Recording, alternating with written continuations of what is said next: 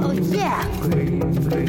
你贵了吗你贵了吗？大家好，我是吴金清明节的时候为什么一直下雨？你要比较神话的解释，还是比较科学的解释？OK，我两个都解释。哪像唐代诗人杜牧七言绝句《清明》了，相信大家都听过的。清明时节雨纷纷，路上行人欲断魂。借问酒家何？处有牧童遥指杏花村。一般那块。清明节的时候哦，天气就很像这个古人的预言一样，天空下起毛毛细雨，让人呢对于先人的这个思念又更加深切了。那其实你要从科学角度去讲的话，还是有原因的。第一呢，清明节是冷暖空气交汇的时节，容易形成降雨，就是冷空气的势力在慢慢减弱了，而海洋上的暖湿空气开始活跃了。第二呢，就是春天低气压非常的多，在低气压状态之下哦，云走得很快。风也会很多，并且很大，而雨下起来呢也会很急的。第三呢，在清明前后啊，大气层里面的水汽比较多，到了晚上呢就很容易凝结成毛毛雨，所以这个也是为什么清明节下雨总是纷纷细雨的原因啦。所以我们在清明啊这么重要的场合当中，如果你看到下雨的话，不要在那班门弄斧、疑神疑鬼，OK？